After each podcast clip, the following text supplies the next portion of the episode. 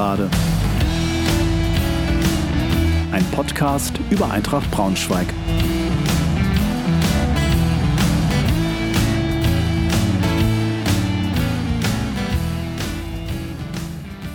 Hallo und herzlich willkommen zur 30. Folge der Gegengerade. Freue mich sehr, dass ihr wieder dabei seid. Wegen der Corona-bedingten Spielpause der dritten Liga habe ich begonnen, Texte von Autoren vorzulesen, die sich mit dem Thema Eintracht bzw. Fußball beschäftigen. Wie in den letzten drei Folgen lese ich aus dem Buch 111 Gründe, Eintracht Braunschweig zu lieben von Axel Klingenberg vor, das im Verlag Schwarzkopf und Schwarzkopf erschienen ist. Wenn ihr dieses Buch noch nicht habt, findet ihr einen Link zum Onlineshop des Verlags sowohl in den Infos zu dieser Folge als auch auf der entsprechenden Seite zu dieser 30. Folge auf www.gegengerade-podcast.de. Alle Infos zum Autor findet ihr unter www.axel-klingenberg.de. Ich bedanke mich an dieser Stelle erneut sehr beim Autor sowie beim Verlag für die Erlaubnis, in meinem Podcast Auszüge aus dem Buch vorlesen zu dürfen.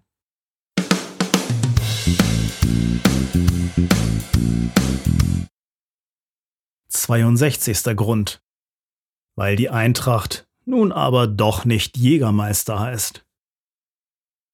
Nun ist ja klar, dass das Engagement des Wolfenbüttler Spirituosenproduzenten nie ganz uneigennützig gewesen ist und noch nicht einmal einer irgendwie gearteten Affinität von Günter Mast zu Deutschlands wichtigster Nebensache entsprungen ist. Schon der Einkauf von Paul Breitner zeigt, dass Mast zwar weiß, wie man Werbung macht, aber vom Mannschaftssport Fußball keinen blassen Schimmer hat. Im Braunschweiger Team wirkt der Ausnahmefußballer nämlich wie ein Fremdkörper und verhindert so die konstanten Leistungen, die in der Bundesliga nötig sind, um ganz oben beim Kampf um die Meisterschaft mitmischen zu können. Der Jägermeister Mast wildert jedoch weiterhin bei einer Eintracht und lässt sich 1983 sogar zum Vereinspräsidenten wählen. Er soll danach sogar ein oder zweimal im Stadion gesichtet worden sein. Sportlich scheint die große Zeit des Vereins jedoch vorbei zu sein. Kummer darüber spült man mit einem eisgekühlten Kräuterlikör hinunter. Doch noch steht der Verein hinter Mast. Die Mitglieder lassen sich daher am 14. Dezember 1983 sogar dazu hinreißen, für die Umbenennung ihres geliebten Clubs in den SV Jägermeister zu stimmen. Zudem der alleinherrschende Firmen- und Vereinschef sich nicht lumpen lässt. Als Gegenleistung verspricht er die vollständige Entschuldung des Vereins bis 1986. Pleite oder Umbenennung sind die zu wählenden Möglichkeiten. Diesmal jedoch lässt sich der DFB nicht erweichen. Vereinsnamen sind im deutschen Fußball nun mal Markenzeichen. Die Gefahr, dass die Clubs ihre Identität und damit ihre Fans verlieren, ist zu hoch. Der DFB-Bundestag beschließt deshalb am 29. Oktober 1983, dass Sponsorennamen nicht in Vereinsnamen einfließen dürfen. Jägermeister zieht daher vor Gericht. Hatten doch das Landes- und Oberlandesgericht Frankfurt den DFB-Entscheid durchgewunken, stoppt ihn der Bundesgerichtshof am 17. November 1986. Dies wird jedoch nicht inhaltlich begründet. Lediglich auf einen Formfehler wird verwiesen. Nun springt dem DFB jedoch der Niedersächsische Fußballverband zur Seite. Es sei nicht hinzunehmen, dass im Nachwuchsbereich für die Droge Alkohol geworben werde, und eine Umbenennung des Vereins hätte genau das zur Folge. Der NFV droht dem angehenden SV Jägermeister daher mit dem Ausschluss seiner Jugend- und Amateurmannschaften vom Spielbetrieb. Gegen diese Argumentation lässt sich schlecht etwas einwenden, und so gibt der Verein klein bei und verzichtet auf die Eintragung seines neuen Namens. Für Jägermeister hat sich das fußballerische Engagement, wie gesagt, auf jeden Fall ausgezahlt. Doch sportlich geht es weiter bergab.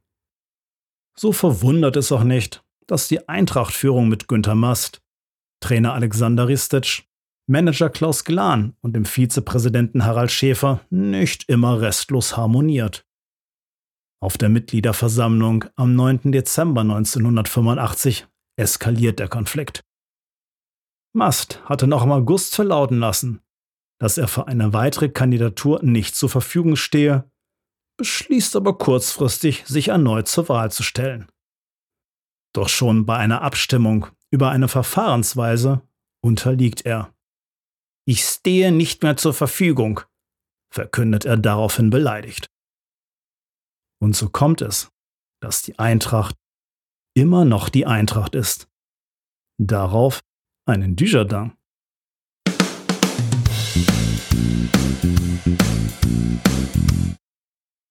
Neunzigster Grund. Weil das Eintrachtstadion immer noch Eintrachtstadion heißt. In den ersten Jahren des Vereinsbestehens bolzen die Eintracht-Spieler zumeist auf einer Wiese beim Leonardplatz, die sie mit anderen Vereinen teilen müssen. Bedenkt man, dass zu dieser Zeit zahllose Turn- und Sportvereine gegründet werden, kann man sich ja vielleicht vorstellen, was da für ein Gedränge geherrscht haben muss. Seit 1897 weicht man für wichtige Spiele, vornehmlich gegen auswärtige Mannschaften, auch gerne auf den kleinen Exerzierplatz aus, wo man immerhin pro Person 30 Pfennig Eintritt nehmen kann. Das erste Mal wurde übrigens schon 1892 bei einem Spiel einer Berliner Mannschaft gegen den Dresdner Fußballclub Eintritt genommen. Sogar die Spieler mussten zahlen. Mitunter kommen damals schon 200 bis 300 Zuschauer zu Eintracht spielen. Und die Popularität der Eintracht wächst stetig. Die Torstangen müssen allerdings noch für jede Trainingseinheit vom Vereinslokal herübergeschleppt und eingebuddelt und natürlich auch wieder ausgegraben und zurückgebracht werden. Dazu latschen dann auch noch Spaziergänger über das Feld, um sich anschließend beim Herrn Wachtmeister darüber zu beschweren, dass ihnen Lederbälle um die Ohren fliegen. So kann das nicht weitergehen. Und tut es auch nicht. Denn am 8. Oktober 1905 ist es soweit. Die Eintracht weiht ihr erstes Stadion ein. Der eingezäunte Sportplatz mit einer überdachten Sitzplatztribüne für 250 Gäste steht an der Helmstedter Straße gegenüber dem Krematorium. 5000 Mark müssen die 70 Mitglieder aufbringen, um ihren Traum zu verwirklichen. Zum Einweihungsspiel gegen Wacker Leipzig das man souverän mit 3 zu 0 gewinnt, kommen dann auch gleich 3000 Zuschauer. Es war eines der schönsten Spiele, die je in Braunschweig ausgetragen wurden, schreibt ein Zeitzeuge vollkommen objektiv. Aber auch hier stößt das Vereinsleben an die Grenzen von Anstand und Moral des kaiserlichen Deutschlands. Dort verbrachten wir unsere freien Stunden in kurzer Hose und freiem Oberkörper. Aus den Fenstern einiger Nachbarhäuser konnte man auf unseren Platz sehen, und die Bewohner beschwerten sich bei der Polizei über diese unsittliche Kleidung, erinnert sich später ein Vereinsmitglied. Immerhin wächst die Beliebtheit der Eintracht stetig an, auch und gerade aufgrund dieser festen Spielstätte. Nach dem Ersten Weltkrieg, in dem das Stadion von Gras und Unkraut zu überwuchern drohte, richtet man es gleich wieder her und baut es sogar noch mit Hilfe einiger provisorischer Holztribünen aus, sodass am 28. März 1921 ein neuer Zuschauerrekord aufgestellt werden kann. 5200 Besucher sehen sich das Spiel gegen den niederländischen Verein VOC Rotterdam an. 1922 beschließt man daher, Nägel mit Köpfen zu machen und legt den Grundstein für ein ganz neues Eintrachtstadion. Den Platz dafür, das gesamte Gelände umfasst 80.000 Quadratmeter, finden die Einträchtler an der Hamburger Straße, außerhalb der eigentlichen Stadtgrenze. Karl Müß, ein ehemaliger Eintrachtspieler, ist nach Amerika ausgewandert und dort zu einigem Wohlstand gekommen, sodass er seinen Vereinskameraden einen 2,9 Millionen Mark Kredit in inflationssicheren Dollarnoten gewähren kann was immer noch ein erhebliches finanzielles Risiko birgt, gerade in diesen wirtschaftlich unsicheren Zeiten. Und so verwundert es vielleicht auch nicht, dass man die Mitglieder verpflichtet, freiwillige Arbeitsstunden zu leisten. Zusätzlich werden Bausteine zu 500 und 2000 Reichsmark ausgegeben, um das nötige Gelb zusammenzukratzen. Die Inflation macht die Arbeit am Stadion nicht einfacher. Eine Vorarbeiterstunde kann da auch schon mal 30.726.000 Mark kosten. Doch schließlich ist es vollbracht. Am 17. Juni 1923 wird das Stadion eingeweiht. Zur Feier des Tages lädt man sich den ersten FC Nürnberg ein, der damals eine der besten Mannschaften Deutschlands ist. 15.000 Zuschauer werden Zeuge, wie die Braunschweiger eine beschämende 1 zu 10 Niederlage hinnehmen müssen. Vielleicht hätte es ja ein anderer Verein für ein Eröffnungsspiel auch getan. Möglicherweise sogar einer, bei dem die Chance bestanden hätte zu gewinnen. Als im nächsten Jahr die 900 Zuschauer fassende Sitzplatztribüne eingeweiht wird, ist man daher auch schlauer und lädt sich einen Gegner auf Augenhöhe ein. Gegen Altona 93 erspielt man immerhin ein torreiches 6 zu 6. Es dauert auch etwas, bis das Stadion das erste Mal ausverkauft ist. Am 31. Oktober 1937 ist der deutsche Meister Schalke 04 zu Besuch zu einem Pokalspiel. 24.000 Zuschauer sehen sich das Spiel an, das die Gelsenkirchner nur mit 1 zu 0 gewinnen. Im Zweiten Weltkrieg liegt das Vereinsleben zwar weitestgehend brach, trotzdem bemüht man sich, das Stadion zu erhalten und renoviert sogar das Tribünendach. Und der Verein hat Glück im Unglück, denn es fallen keine Bomben auf das Stadion, obwohl dort Flakstellungen postiert sind. Der eine oder andere Treffer also sicher gerechtfertigt gewesen wäre.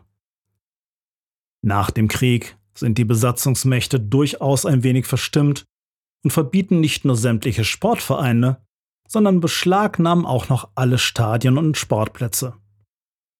Doch die Eintracht, die für einige Zeit noch nicht einmal mehr ihren Namen führen darf, bemüht sich schon bald, ihre sportlichen Aktivitäten wieder aufzunehmen. 1946 liefert man sich deshalb auch ein Freundschaftsspiel gegen Schalke 04. Die 30.000 Zuschauer, neuer Rekord, sehen diesmal einen 1 zu 0 Sieg der Braunschweiger. Und es geht voran. 1950 wird vorausschauenderweise das Stadion umgebaut. Zum Einweihungsspiel am 13. August 3 zu 2 gegen Kaiserslautern sollen 50.000 Gäste gekommen sein, bei einem Fassungsvermögen von weiterhin 30.000 Zuschauern. Immerhin hat die Eintracht jetzt ein abhörsicheres Sitzungszimmer. Wofür auch immer das gebraucht wird. Die Bauherren werden den Grund schon gekannt haben. Überhaupt scheint das Stadion eine ständige Baustelle zu sein. 1957 kommen die Vereinsoberen immerhin auf die schlaue Idee, es sind ja helle Köpfe, eine Flutlichtanlage zu bauen, auch wenn diese heutigen Maßstäben in keinster Weise gerecht werden würde. Egal, denn die Eintracht besiegt Fortuna Düsseldorf mit einem satten 4 zu 0. Diese Flutlichtanlage wird übrigens wenige Jahre später dringend benötigt, denn sie ist Voraussetzung für jeden Verein, der in der noch zu gründenden Bundesliga mitspielen will. Jawohl. Eine weitere Vorgabe ist ein Stadion mit einem Fassungsvermögen für 35.000 Zuschauer. In das Eintrachtstadion passen 38.000. Auch diese Anforderung ist also erfüllt. Erstmals ausverkauft ist das umgebaute Stadion am 3. Juni 1967. Tusch! als Kapitän Joachim Bese nach dem Spiel gegen Nürnberg die Meisterschale entgegennehmen darf. Langfristige Zuschauermagneten sind jedoch der FC Bayern München und der HSV. Aber auch zum Spiel gegen Kiew wollen natürlich alle dabei sein. 35.000 Zuschauer, inzwischen gibt es mehr Sitz- und weniger Stehplätze, sehen sich 1977 das Spitzenspiel gegen die sowjetische Spitzenmannschaft an. Derweil baut man weiter am Stadion herum und versucht vor allen Dingen der Nachfrage nach mehr Sitzplätzen gerecht zu werden, wodurch sich das Zentrum der beinharten Fans von der Gegengerade auf die Südkurve verschiebt. Bei all diesen Baumaßnahmen kann es natürlich auch mal vorkommen, dass man sich bei den Kosten ein bisschen verschätzt. 5 Millionen Mark soll der Bau einer neuen Haupttribüne 1979-80 kosten. Am Ende sind es 14,5 Millionen, die dabei draufgehen. 1,4 Millionen Mark betragen die jährlichen Tilgungsraten, 600.000 Mark die Unterhaltskosten. Folge: Die Eintracht muss 1981, um nach ihrem Wiederaufstieg in die Bundesliga eine Lizenz zu bekommen, das Stadion für schlappe 11,9 Millionen Mark an die Stadt Braunschweig veräußern. Der Verein ist damit nur noch unentgeltlicher Pächter im eigenen Heim. Am 7. April 1995 wird schließlich die neue Flutlichtanlage eingeweiht. Angesichts des spielerischen Niveaus der Mannschaft hegt man fast den Verdacht, dass die Eintracht ihre Spieler vor den Fans verstecken will. Mit 350 Lux leuchten die Nachtlampen, statt mit 1400 Lux, wie es in den europäischen Top-Stadien üblich ist. In der Saison 2002-3 rüstet man immerhin auf 800 Lux auf. Und 2006 folgt sogar eine Rasenheizung. Es sagt aber einiges über den Zustand der Eintracht aus, dass immer wieder bestimmte Blöcke gesperrt sind. Die Plätze werden meist sowieso nicht mehr gebraucht. Immer wieder sind natürlich aber auch Spiele ausverkauft, besonders wenn gegen Hannover 96 gespielt wird. Aber auch die Bezirkskongresse der Zeugen Jehovas finden viel Zuspruch. Des Weiteren werden die Spiele der Braunschweig Lions hier ausgetragen, nachdem die Rote Wiese zu klein geworden ist. Die American Football Mannschaft ist 1987 gegründet worden und hat zugegebenermaßen durchaus den einen oder anderen Fan unter den Braunschweigern. Angesichts dessen, dass es mit der Eintracht konsequent bergab geht, ist dies vielleicht auch gar nicht mal so verwunderlich. Zudem die Lions auch, im Gegensatz zu den Fußballern, durchaus erfolgreich sind.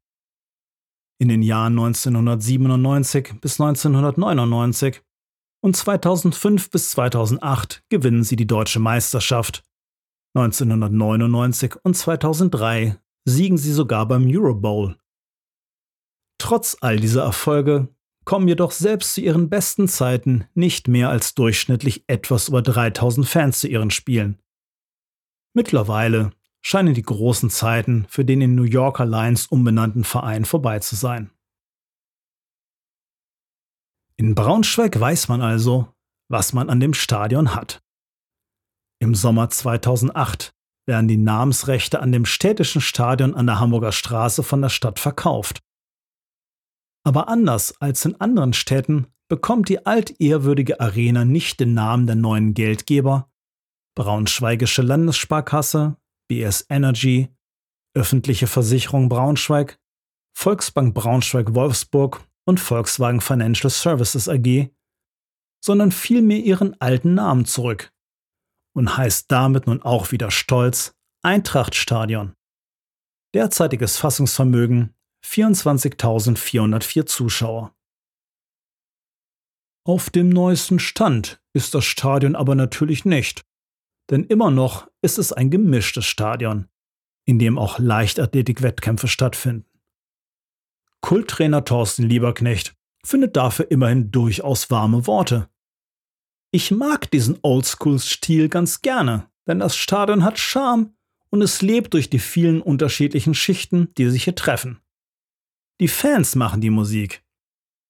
Die Laufbahn kann ich mir allein deshalb schönreden, weil ich weiß, wie viele Clubs sich reine Fußballstadien gebaut haben und nun sehr unter den wirtschaftlichen Folgen leiden müssen. Natürlich sind diese modernen Stadien sehr schön, aber vor und nach dem Spiel kann dort eine Mannschaft kaum noch Nähe zu den Zuschauern aufbauen. Hier in Braunschweig muss man durch die Zuschauer durch, wenn man auf den Platz will. Apropos Platz. Die internationale Normgröße für Fußballfelder beträgt 105 mal 68 Meter. Bis zum Jahr 2006 ist es in Braunschweig übrigens in der Breite ein Meter weniger gewesen.